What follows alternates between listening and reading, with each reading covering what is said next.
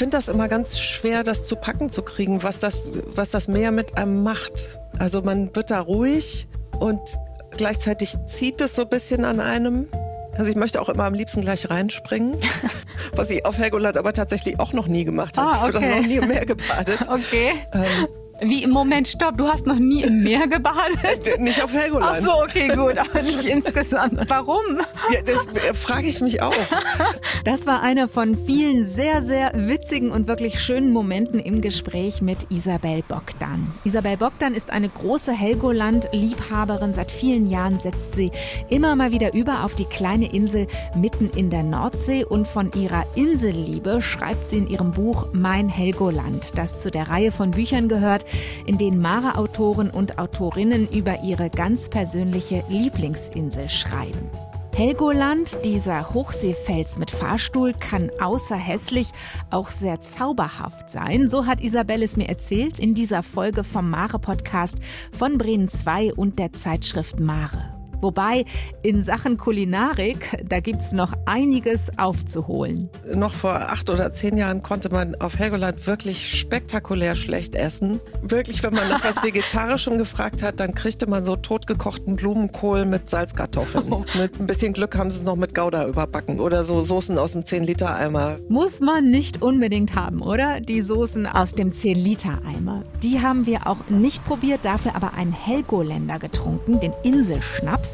Besser gesagt, nur ich habe den getrunken. Isabel hat mich hängen lassen. Warum, erfahrt ihr in dieser Podcast-Folge. Und natürlich geht's auch um die Menschen auf dieser Insel mit rotem Felsen und weißer Düne. Ich habe immer wieder gehört, es würde ähm, viel getratscht, was wahrscheinlich in so kleinen Gemeinschaften sich nicht vermeiden lässt. Dann habe ich einen wahnsinnig schönen Satz gehört, der mir jetzt schon seit Jahren nachhängt. Da hat mal ein Helgoländer gesagt, wir haben hier eine besondere Kultur des Verzeihens. Das fand ich einen wahnsinnig schönen Satz. Und was genau damit gemeint ist, mit dieser besonderen Kultur des Verzeihens, davon jetzt mehr, taucht mit Isabel Bogdan und mir ab in die Nordsee. Auf geht's nach Helgoland. Hallo Isabel, schön, dass du äh, mein Gast bist im Mare-Podcast. Hallo. Ja, hallo, ich freue mich auch sehr. Und äh, über dein Helgoland wollen wir sprechen und dazu gehört, und das ist jetzt vielleicht ja nicht so charmant zum Einstieg, aber wir kommen, äh, wie ich zumindest finde, nicht dran vorbei, wenn es um diese Insel geht. Dazu gehört das Ankommen, das ja leider oft verbunden ist mit so einer fiesen Übelkeit und einem echten Brechreiz durch die hohen Wellen. Äh, Wie gut kennst du das von deinen Helgolandfahrten? Also ich war so oft da und war einmal richtig fies seekrank und alle anderen Male war nichts. Ich habe auch immer behauptet, dass ich seefest bin und dieses eine Mal war es aber auch wirklich schlimm. Also da waren die Wellen so hoch und einer nach dem anderen fing an zu spucken und ich war mit einer Freundin unterwegs, die war gleich bei den ersten mit dabei.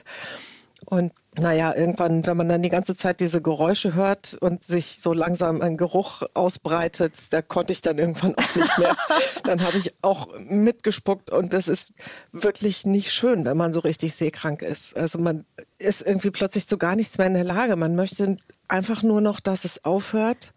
Und ich hatte gleichzeitig die ganze Zeit das Gefühl, bei mir geht's ja noch, aber meine Freundin, die hatte am nächsten Tag Muskelkater vom Kotzen. Oh Gott, die Angst. Die hat so gespuckt, dass auch die Damen von der Besatzung da, die Kellnerinnen und so, die kamen immer öfter vorbei und haben frische Tüten gebracht.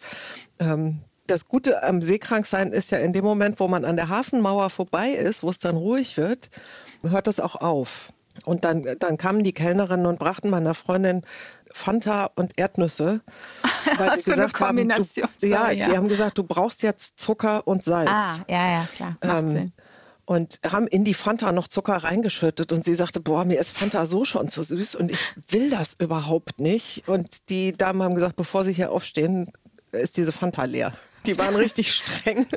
Bei den Erdnüssen habe ich ihr ein bisschen geholfen. Ja, es gibt rum- aber auch einen Trick Ja. ähm, gegen Seekrankheit. Ja, erzähl. Das beste Mittel sind eigentlich Gummibärchen. Man muss einfach irgendwas essen. Und am besten was, wo man so richtig drauf rumkaut, weil das das Gleichgewichtsorgan im Ohr stimuliert. Also wenn einem nur so ein bisschen flau ist, ist Essen wirklich das Beste. Okay, vergesst also alle Kaugummis an dieser Stelle. Nehmt euch irgendwie eine Packung Gummibärchen mit. Äh, wenn du das sagst, du bist ja Helgoland erfahren, dann glauben wir dir das. Und wenn wir dann endlich angekommen sind, Guten Morgen, meine sehr verehrten Damen und Herren. Ich begrüße Sie recht an Bord der Wilhelmshaven und wünsche Ihnen eine angenehme Seereise nach Helgoland. Yay, das klingt auch schon mal so richtig ja. nordisch sympathisch. Wenn wir dann angekommen sind auf dieser Insel, wie sieht's da aus? Da sieht es, wenn man ankommt am Hafen, erstmal so ein bisschen nach Industriegelände aus, allerdings alles sehr klein.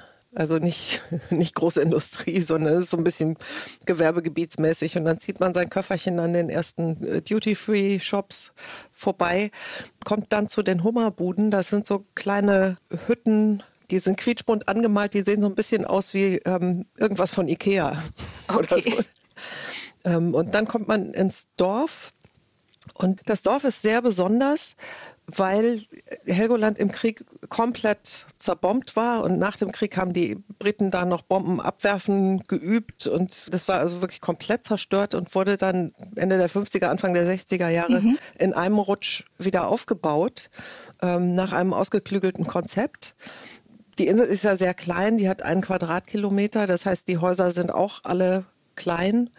Und die sind äh, sehr schlau äh, hintereinander und ineinander verschachtelt mit schmalen Gassen dazwischen, die auch immer so ein bisschen gegeneinander versetzt sind. Äh, zum einen, damit möglichst viele Häuser Seeblick haben und zum anderen auch, damit der Wind nicht ganz so arg durchpfeift. Und das sind kräftige Farben, also blau, gelb, orange, grün, ähm, in so einer leicht erdigen Abtönung. Und das ist jetzt alles aus den 60er Jahren nicht mehr so, wie man das heute bauen würde. Also ich musste mich erst so ein bisschen eingucken. Ich fand es am Anfang nicht schön. Jetzt sehe ich aber doch, dass das was ganz Besonderes ist. Und es ist tatsächlich so, dass viele Leute sagen, das ist ja einfach nur scheußlich. Die anderen sagen, also irgendjemand hat gesagt, es ist die blaue Mauritius der bundesrepublikanischen äh, jungen Architektur, ähm, weil es halt einfach alles so einheitlich ist ja. und natürlich dann trotzdem individuell mit Vorgärten und Balkon, Deko und so weiter. Und außerdem gibt es wahnsinnig viel Beton weil Helgoland einfach sehr weit draußen liegt und dann nagt natürlich, nagen die Wellen und der Wind und so weiter immer an der Insel aber man versucht mit viel Beton äh, dem entgegenzuwirken, mit diesen Tetrapoden, die dann da im Wasser liegen und so. Aber wir hören da ganz deutlich raus, Isabel, du hast dich da sozusagen doch schon so ein bisschen, das fand ich so charmant formuliert, eingeguckt ne, in diese Insel und du hast auch, das ist eben noch bei mir hängen geblieben, von diesem Seeblick gesprochen, ja, von überall aus sieht man das Meer, das schreibst du auch in deinem Buch. Was macht das mit dir? Was ist das für ein Gefühl? Also Helgoland ist ja sehr hoch. Das ist so ein roter Felsbrocken, der 50 Meter hoch ist mit steilen Wänden. Und wenn man da oben steht, dann kann man wirklich praktisch rundum das Meer sehen und man sieht wirklich die Erdkrümmung. Und das ist noch ein bisschen anders, als wenn man irgendwie woanders an der Küste steht. Und es ist immer Wind.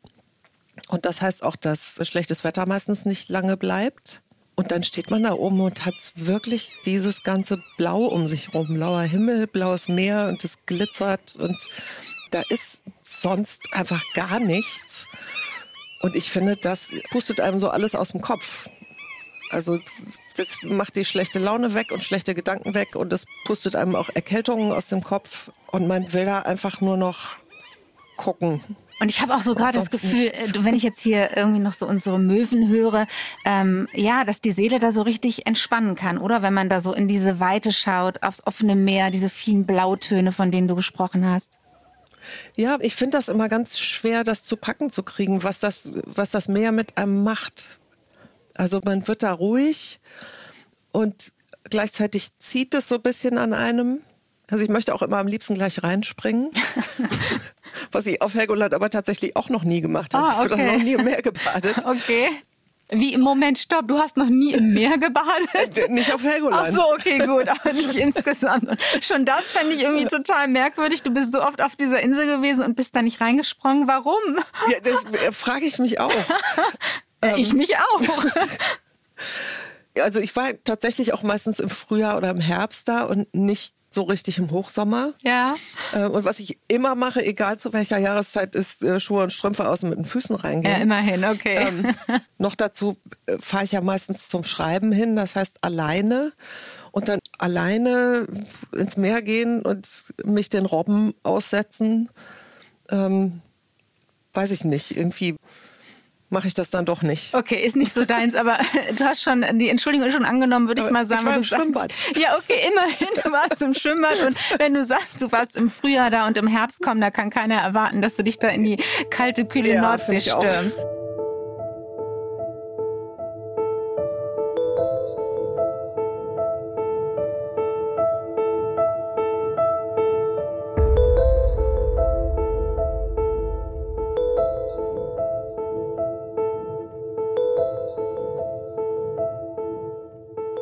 Isabel, der Moment in diesem Podcast, in dem ich meinen Gast frage nach drei Dingen, ja, die nicht fehlen dürfen im Gepäck. Wir nennen das die Packliste. Was nimmst du mit, wenn es für dich auf die Insel Helgoland geht, deine Top 3? Ähm, was man unbedingt mitnehmen sollte, finde ich, ist ein Fernglas weil man an dem Vogelfelsen, wo die Bastölpel und Trottellummen brüten, da sieht man sehr viel, wenn man kein Fernglas dabei hat, aber mit Fernglas wird das erst so richtig interessant. Mhm. Ähm, und auch sonst ist die Insel ja ein großes Paradies für Ornithologen weil sie halt so weit draußen ist. Und das heißt, die ganzen Zugvögel, die von Skandinavien kommen und nach Spanien wollen, machen da alle Stationen. Ja, wie praktisch ist ähm, das denn? Ne? Und das ist, glaube ich, tatsächlich der Ort in Deutschland, wo man die meisten Zugvögelarten beobachten kann, auf kleinstem Raum. Und das Klasse. heißt, die Insel ist immer voll mit Ornithologen. Also Fernglas auf jeden Fall mhm. mitnehmen. Dann finde ich, man muss unbedingt was zu lesen mitnehmen von James Krüss. Der kommt nämlich von Helgoland. Und das kann man auch äh, als Erwachsener noch mit großem Vergnügen lesen. Sehr gut. Äh, man muss so ein bisschen über das Frauenbild hinweg sehen, was er manchmal transportiert. Aber ansonsten macht er einfach großen Spaß. Und dann würde ich auf jeden Fall die Dreifaltigkeit von Mütze, Schal und Sonnenbrille einpacken. Weil es da oben auch im Sommer einfach echt windig ist und man da ganz gerne was auf dem Kopf hat. Ja, eine coole Packliste, finde ich. Fernglas macht total Sinn. Bücher von James Krüß auf jeden Fall und Mütze, Schal plus natürlich Sonnenbrille. Ähm, Isabel, du hast es schon gesagt, na, Helgoland ist wirklich, wirklich klein. Du hast äh, von einem Quadratkilometer Fläche gesprochen. Ich habe mir da mal einen Vergleich rausgesucht, ja, und der hat natürlich was mit Hamburg zu tun, weil da bist du ja zu Hause. Also nur der Stadtteil Eppendorf, der hat schon eine Fläche von 2,5 Quadratmetern. Ja, da kann man sich mal vorstellen, irgendwie Helgoland hat irgendwie weniger weniger als die Hälfte der Fläche vom Stadtteil Eppendorf. Wie ähm, schnell? Stimmt, ja? auch, stimmt auch nicht ganz. Ah, okay. Ähm, weil vor Helgoland ja noch die zweite Insel liegt, die Düne. Die Düne, ja. Äh, die ist noch ein bisschen kleiner. Also ich glaube, die Hauptinsel ist ein Quadratkilometer und die Düne ist äh, einen knappen Quadratkilometer. Also dann sind es schon zwei. Ja, ah, okay, gut, sehr fein. Also dann sagen wir mal fast so groß wie der Stadtteil Eppendorf. Ähm, trotzdem die Frage, Isabel, wie schnell bist du da von einer Ecke zur anderen unterwegs? Na, in einer Stunde ist man einmal rum. So, so schnell geht das? Ja. Okay, gut. Also das heißt, alles zu Fuß, ähm, Auto da darf man da ja auch gar nicht, oder? Nee, es gibt auch gar keine Autos. Also es gibt, glaube ich, sogar drei Feuerwehrautos. Mhm. Und es gibt so kleine Wägelchen, die das Gepäck von den Schiffen zu den Hotels bringen. Es gibt ein Taxi. cool, okay. Ähm, und es gibt ein Polizeiauto. Es gibt auf YouTube ein ziemlich lustiges Video darüber, wie sie sich lustig machen über dieses Polizeiauto. Erzähl. Ja, das ist ganz schön. Das fängt an mit so einer Gegenlichtaufnahme von zwei Leuten, die über die Hafenmole schlendern. Ähm, und dann kommt so eine raunende Stimme, die sagt, Helgoland, Insel des Verbrechens. Aber jetzt wird alles gut, denn Helgoland hat jetzt ein Polizeiauto. Geil. Und äh, machen sich nach Kräften darüber lustig, weil man natürlich äh, zu Fuß auch ganz schnell überall ist. Und ich habe tatsächlich aber mit einem Inselpolizisten gesprochen. Ja. Ähm, und der sagte, naja, so ganz doof ist es schon nicht, weil die Polizeistation tatsächlich im Süden ist, am Hafen. Und er sagt, wenn in der Jugendherberge einer randaliert, die ist am Nordstrand, dann sind wir schon mit dem Auto deutlich schneller da. Also es ist nicht nur quatschig sondern manchmal brauchen sie es schon. Also ein, ein Inselsheriff hat auch mal was zu tun und ist da mit seinem Polizeiwagen unterwegs. Ich ja. finde es herrlich. Äh, mit dem bist ja. du ins Gespräch gekommen tatsächlich, ja? Ja, das war eigentlich die allerbeste Geschichte, als ich da war, um fürs Buch zu recherchieren und dachte, ich muss jetzt einfach noch mit ein paar interessanten Helgoländern sprechen, mit Leuten, die ein bisschen was zu erzählen haben. Ähm, und dann fuhr dieses Polizeiauto an mir vorbei und dann habe ich in so einem Anfall von Mut das angehalten und der Polizist hat die Scheibe runtergekurbelt und dann habe ich ihn einfach gefragt, ob er in den nächsten Tagen mal Zeit hat, mit mir einen Kaffee zu trinken. ja. Und er so, hey, hallo, ich, natürlich. Ich fand es sehr schade, dass ich niemanden dabei hatte, der die Kamera im Anschlag hatte, weil das Gesicht war wirklich ähm, unbezahlbar. Und äh, naja, dann habe ich ihm halt erklärt, worum es geht, dass ich dieses Buch schreibe und einfach mit ein paar Leuten sprechen möchte. Und dann sagte er, ah ja, dann reden Sie am besten mit meinem Kollegen Lars Carstens, der ist hier schon seit 25 Jahren Polizist auf der Insel und der kann Ihnen sicher was erzählen. Oh no, das heißt, er ist nicht mit dir Kaffee trinken gegangen? Er ist nicht mit mir Kaffee trinken gegangen. Wie gemein, oder? Aber ich habe dann den Kollegen getroffen und der hat mir alles Mögliche erzählt. Äh, sehr charmante Geschichte an dieser Stelle. So kommt man also ins Gespräch auf Helgoland. Ähm, er hat äh, zum Beispiel auch so ein bisschen die Ehre der Insel gerettet, was das Thema Alkohol angeht. Also Helgoland gilt ja immer noch so ein bisschen als der Fuselfelsen, weil da immer noch alles zollfrei und steuerfrei ist. Ähm, und äh, sich hartnäckig das Gerücht hält, die Insulaner wären auch alle Alkoholiker. Und er sagte, das stimmt nicht. Natürlich gibt es hier Probleme mit Alkohol, aber nicht mehr als überall anders auch. Apropos Alkoholiker, ähm, hier steht schon was bei mir, aber dafür lasse ich mir noch einen kleinen Ticken Zeit, weil was mich auch super interessiert ist, ähm, wir wissen jetzt, okay, diese Insel ist klein, wir wissen, du bist da irgendwie zu Fuß unterwegs gewesen und ähm, das macht man mal eben schnell locker in der Stunde. Hast du nicht irgendwann auch das Gefühl bekommen, ähm, ich kann doch hier irgendwie nicht schon wieder langlaufen? Also ist dir das nicht irgendwann auch alles zu eng geworden und du hattest so einen Lagerkoller? Ich fahre ja nicht dahin, um drei Wochen Urlaub zu machen, sondern ich fahre tatsächlich meistens zum Schreiben hin. Und die Idee beim zum Schreiben wegfahren ist, dass man möglichst wenig Ablenkung hat. Und das klappt da ganz gut. Da ist also, es die perfekte Insel dafür. Da, dafür ist es total perfekt. Man kann jeden Tag einmal eine Stunde spazieren gehen, einmal die Runde ums Oberland drehen. Wenn besonders schönes Wetter ist, setzt man vielleicht mal über auf die Düne. Und ansonsten kann man da einfach mit Blick aufs Meer irgendwo sitzen und so in Frieden vor sich hin arbeiten. Und man hat nicht das Gefühl, man muss jetzt noch 27 Sehenswürdigkeiten abklappern, weil es einfach nicht viel gibt. Kann ich total nachvollziehen an dieser Stelle. Aber wenn du sagst, ähm, ja, du hast da so deine Runde gedreht, ne? hast du gerade gesagt, deine mhm. Runde gedreht ähm, auf dem Oberland, ähm, dann kommt man ja auch zum Unterland. Und zwar ähm, entweder mit Treppen oder mit dem Aufzug. Ähm, waren die Treppen, wie viele Stufen sind das? 100, 150, keine Ahnung. Aber keine Ahnung. war das so dein Sportprogramm für dich? Die Treppe ist auf jeden Fall ein Sportprogramm. Wenn ich ein Zimmer im Oberland habe und äh, einen Koffer darauf schaffen muss, dann nehme ich den Aufzug. Ja, okay, das kann ich ähm. verstehen an dieser Stelle. Und nee, ansonsten äh, geht mir der Aufzug gegen die Ehre. Ich nehme dann schon immer die Treppe, aber dann schnaufe ich ein bisschen, wenn ich oben ankomme. Äh, du hast eine sehr sympathische Idee, wie ich finde, die man in deinem Buch äh, nachlesen kann. Wenn du Chefin von Helgoland wärst, schreibst du, äh, dann würdest du sofort, ja, sofort eine Rutsche vom Ober ins Unterland bauen. Aber sofort. Ja, erzähl, wie soll die aussehen, diese Rutsche? Ich finde, das drängt sich total auf. Ich weiß nicht, ich bin jetzt keine äh, Rutschendesignerin, aber ich finde, so ein 50 Meter hoher Felsen, ich meine, jedes Spaßbad hat eine Rutsche. Man muss doch da vom Oberland ins Unterland rutschen können. cool, die Kinder würden finde, dich lieben. ich finde, das drängt sich total auf. Ja, ich finde auch als Erwachsener rutscht man doch viel zu wenig. Auf jeden Fall. Äh, es wäre auf jeden Fall äh, ja super skurril und ich glaube ein kompletter Touristenfänger. Ähm, jetzt apropos skurril, findet man auf dieser kleinen Insel auch noch sowas wie, und da musste ich echt komplett staunen, als ich das gelesen habe, einen Marathon, der da stattfindet. Isabel, wie soll das gehen, bitteschön, mit dem Marathon? Ich finde das so fantastisch. Also auf die Idee zu kommen, äh, man müsste auf dieser winzigen Insel einen Marathon veranstalten, finde ich schon einfach mal eine gute Idee. Aber das dann auch tatsächlich zu machen. Und der Marathon findet jedes Jahr statt und geht, glaube ich, über fünf Runden. Und wahrscheinlich muss man bei jeder Runde jede einzelne Straße einmal langlaufen. Ich weiß die genaue Streckenführung nicht. Das heißt aber auch, dass man fünfmal vom Unterland ins Oberland oh muss. Ja. Ähm, den sogenannten Düsenjäger hoch. Das ist ein super steiler Weg. Und bei jedem normalen Marathon ist es natürlich verpönt, zwischendurch ein paar Schritte zu gehen.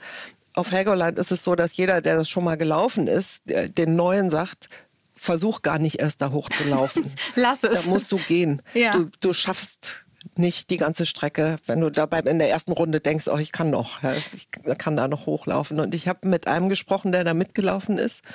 Der kommt aus der Nähe von Karlsruhe und der sagt, du kannst ja alles trainieren. Du kannst Berghochlaufen trainieren, du kannst schlechtes Wetter trainieren, kannst Regen trainieren, aber in Karlsruhe kannst du nicht den Wind trainieren. Der da heftig ist, ne? Da oben auf dem Oberland hast. Und dann geht es durch das Mittelland so langsam wieder runter ähm, bis zum Hafen und da einmal durch das sogenannte Wellensturzbecken. Das ist so, ein, naja, so eine Betonmauer, wo halt sich die Wellen brechen und dann in so einem Becken sammeln, wenn Sturm ist.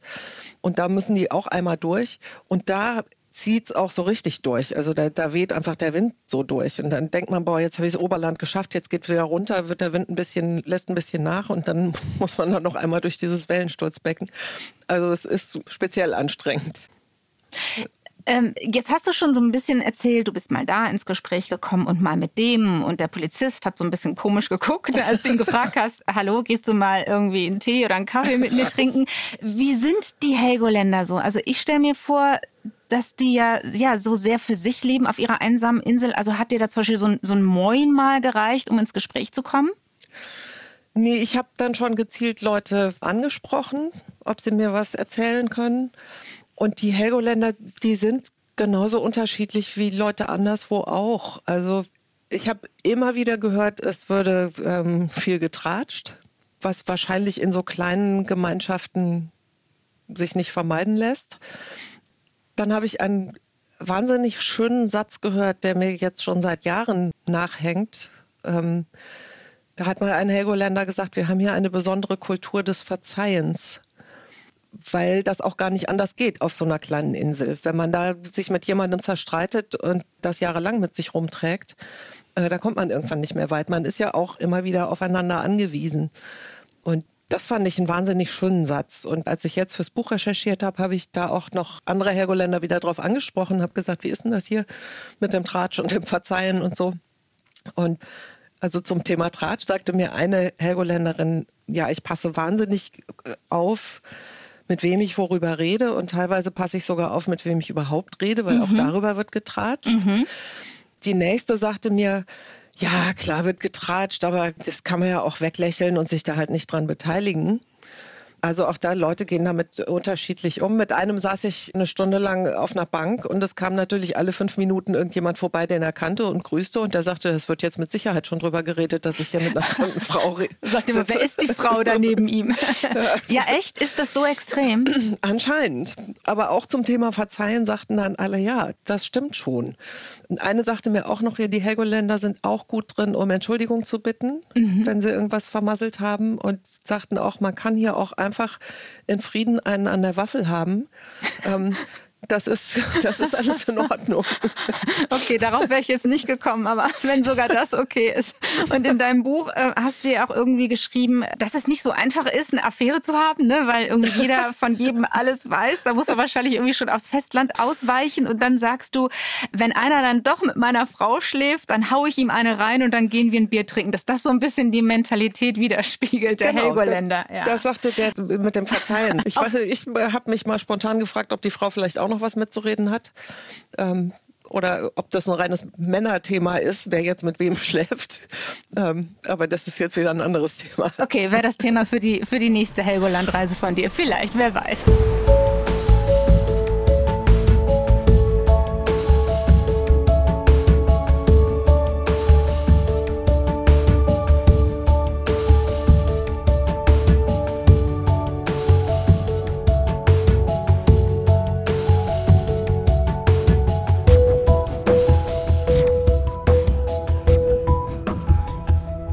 Alles, was kulinarisch besonders ist an dem Ort, zu dem mein Gast uns mitnimmt. Im Mare-Podcast schauen wir auch immer und ich muss sagen, ja, ich bin neugierig, was Helgoland da zu bieten hat, denn ich habe, wenn ich ehrlich bin, so an die Restaurants nicht viel Erinnerung und wenn überhaupt war das eher sowas wie, ja, das muss ich jetzt nicht unbedingt haben.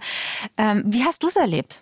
Ich glaube, es hat sich in den letzten, weiß nicht, drei, vier Jahren deutlich was gebessert. Aber äh, noch vor acht oder zehn Jahren konnte man auf Helgoland wirklich spektakulär schlecht essen. Also wirklich, wenn man nach was Vegetarischem gefragt hat, dann kriegte man so totgekochten Blumenkohl mit Salzkartoffeln. Oh ja. Mit ein bisschen Glück haben sie es noch mit Gouda überbacken oder so. oder so Soßen aus dem 10-Liter-Eimer. Also ist teilweise wirklich schlimm. Wenn man manchmal hat, war die einzige Chance, was ohne Fleisch zu kriegen, den Salat mit Putenbruststreifen ohne Putenbruststreifen zu bestellen. so. Also spektakulär ähm. schlecht essen. und ich glaube, das hat sich echt gebessert. Mhm. Ähm, es gibt jetzt ein paar ganz ordentliche Restaurants, wo man ganz normal essen kann. Oh, ähm, es gibt ein wirklich schickeres Restaurant und es gibt zwei Helgoländer Spezialitäten. Das eine ist Hummer. Also das ist eigentlich eher so die traditionelle Spezialität. Und Helgoland hat äh, früher tonnenweise Hummer gefischt, bis die Bestände so dezimiert waren, dass das beschränkt wurde und jetzt dürfen sie nur noch so und so viel. Und das heißt, den gibt es nur noch selten und wenn, dann ist er genauso teuer wie überall anders auch. Und die andere Spezialität ist Knieper. Das sind die Scheren vom Taschenkrebs. Und Taschenkrebs klingt so, als würde der in eine Hosentasche passen. Das ist aber nicht so. Also diese Scheren sind so weiß nicht, ich würde mal sagen 10, 12 Zentimeter lang und sehr, sehr hart und fest. Und äh, meistens kriegt man das Fleisch da schon so ausgelöst. Da bestellt man dann halt ein Knieperbrötchen und da sind diese kleinen Fleischfetzen äh, ah, drin. Sehr praktisch. Und ich hatte einmal das Glück, dass ich wirklich die Scheren kriegte. Da waren wir mit so einer Gruppe da mit ein paar Erwachsenen und ein paar Kindern. Ähm, und dann kriegten wir wirklich diese Scheren auf einem Metallteller und dazu einen ordentlichen Holzhammer. Und diese Scheren, die sind so stark und so stabil. Ja. Das äh, nutzt also nichts mit diesem Holzhammer mal vorsichtig anzuklopfen, ja. ob sie vielleicht aufmachen wollen, sondern man muss da wirklich richtig, richtig drauf hämmern. Ah, cool. Und das macht natürlich einen Riesenspaß. Ja, glaube ich. Und wenn man so sechs- oder achtjährige Jungs dabei hat, oh. dann macht das natürlich noch mal extra viel Spaß. Ja, klar. Können irgendwie alle Kinderspielzeuge mal eben eine Runde einpacken, oder? Ja. Und es ist relativ wenig Fleisch drin, ehrlich gesagt. Also man muss sich da sein Essen echt erarbeiten, aber es macht auch großen Spaß. Oh, guck mal, also dann haben wir doch noch mal was gefunden, ne? Von Helgoland und da kulinarisch unterwegs, da möchte ich dir so zuhören. Ja. Hast du gut gedreht, sag ich mal, von äh, spektakulär, unschöner und unleckerer Küche hin zu, äh, das macht echt Spaß, die Dinger da aufzuschlagen. Ähm, ja, wir haben keinen Hummer hier. Ich probiere ja immer was mit meinem Gast. Äh, wir werden was trinken, beziehungsweise ja, ich werde etwas trinken. Du hast mich Isabel, du hast mich alleine gelassen. Wir haben dir was schönes Alkoholisches, so ja, ja, das sagt man ja so. Wir haben dir was schönes Alkoholisches äh, zugeschickt. Und zwar wollten wir uns hier gemeinsam äh, einen sogenannten Helgoländer mixen. Das Standardgetränk, sag ich mal, äh, auf dieser Insel. Und das Paket ist nicht bei dir angekommen. Mensch, ja. geht's ja nicht. Jetzt muss ich hier alleine heute. durch. Pass mal auf, jetzt muss ich mich voll konzentrieren. Also ich habe hier vor mir liegen Himbeer- und Erdbeersirup in einem kleinen Fläschchen, Pfefferminzlikör und so einen schönen Korn, nee, so ein Weizenkorn und ein Schnapsglas. Begleitest du mich jetzt wenigstens mental? Ich, ich begleite dich mental. Okay, ich schraube jetzt schon mal Nummer eins auf. Was ich bin ein bisschen neidisch, oder? ehrlich gesagt. Ach komm, das sagst du jetzt so, oder? Du hast den doch schon mal ich getrunken. versucht. Also, mein Schnapsglas liegt vor mir. Ich habe einen Löffel in der Hand, den muss man umgekehrt halten. Und die erste Schicht, nämlich ähm, diesen Himbeer- und Erdbeersirup, einmal so über den Löffel rüberlaufen lassen. Das ist richtig cool. Das läuft da so ganz sanft äh, runter.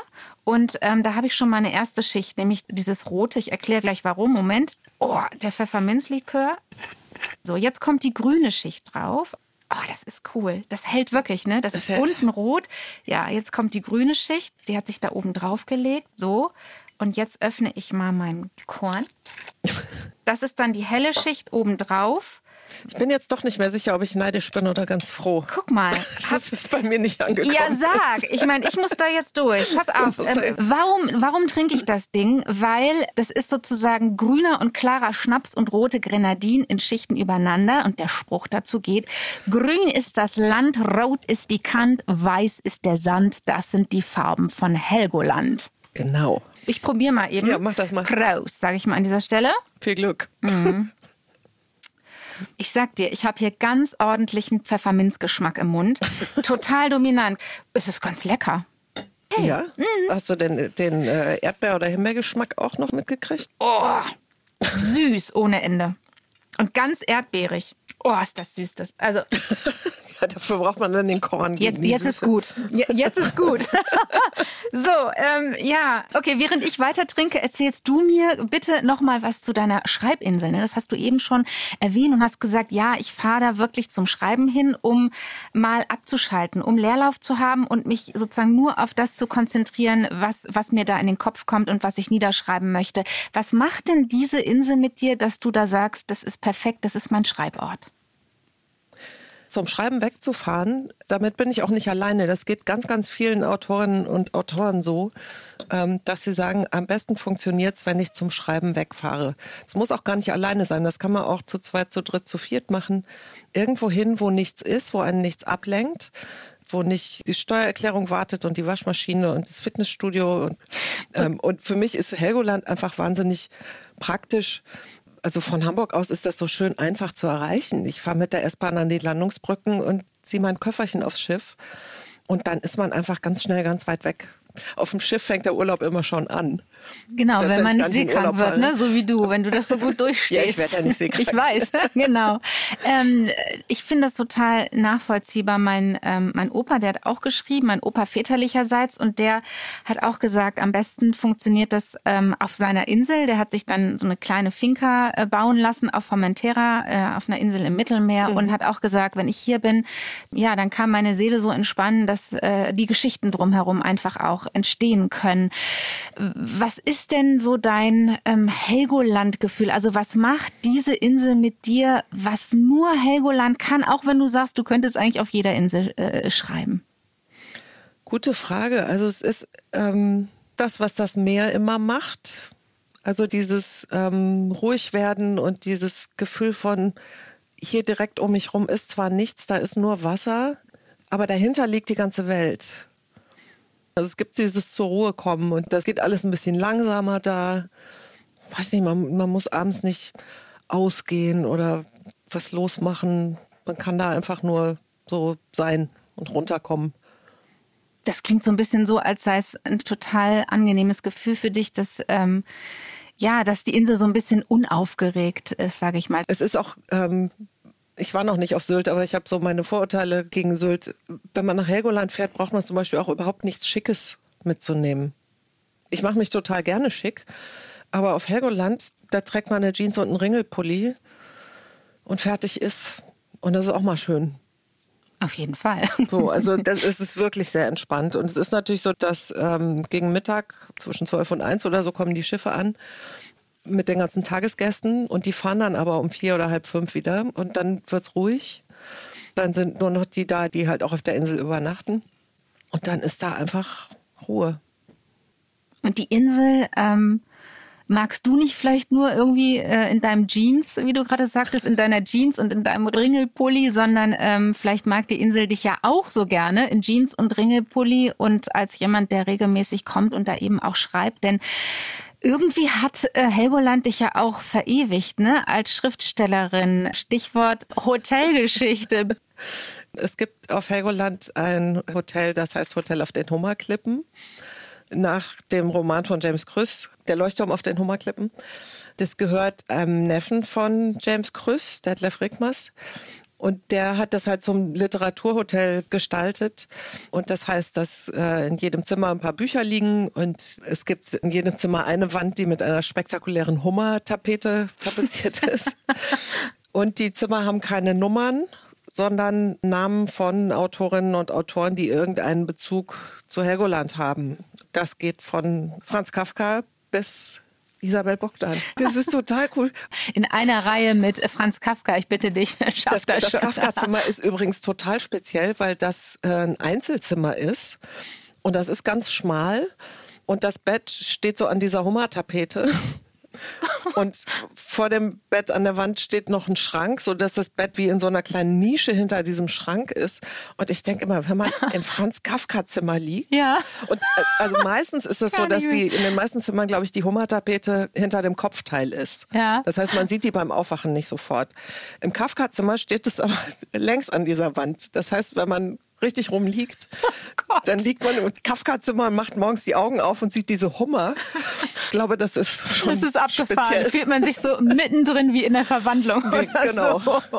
Ähm, ja, herrlich. Weißt du, Isabel, diese Geschichte ist so großartig. Ich wollte gerade noch mal so mein Schnapsglas greifen und ein kleines Stückchen nehmen, ja, aber nee, komm, ich kann. Ich habe es gerade wieder zur Seite gestellt. Ich schaffe das irgendwie nicht.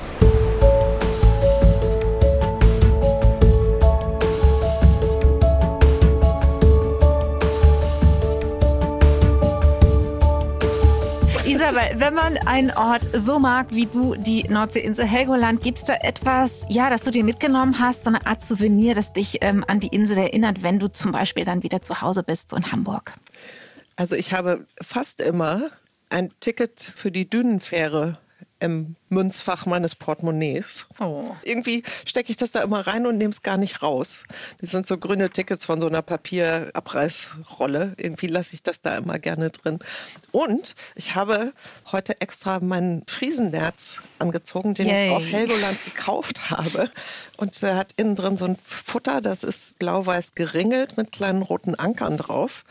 Und ansonsten ist er quietschgelb und ähm, den mag ich sehr und den habe ich auf Helgoland gekauft und trage ihn auch in Hamburg gerne. Ja, kann man ja auch in Hamburg gut gebrauchen, wollen wir mal so sagen. Ja, äh, sehr schöne Souvenirs, muss ich sagen. Also große Freude von meiner Seite, Isabel, dass du mich und uns ja in dieser Podcast-Folge mitgenommen hast auf deine Schreibinsel Helgoland, die zwar klein ist, das haben wir gelernt, aber voller, wie ich finde, liebenswürdiger und sehr, sehr skurriler Geschichten.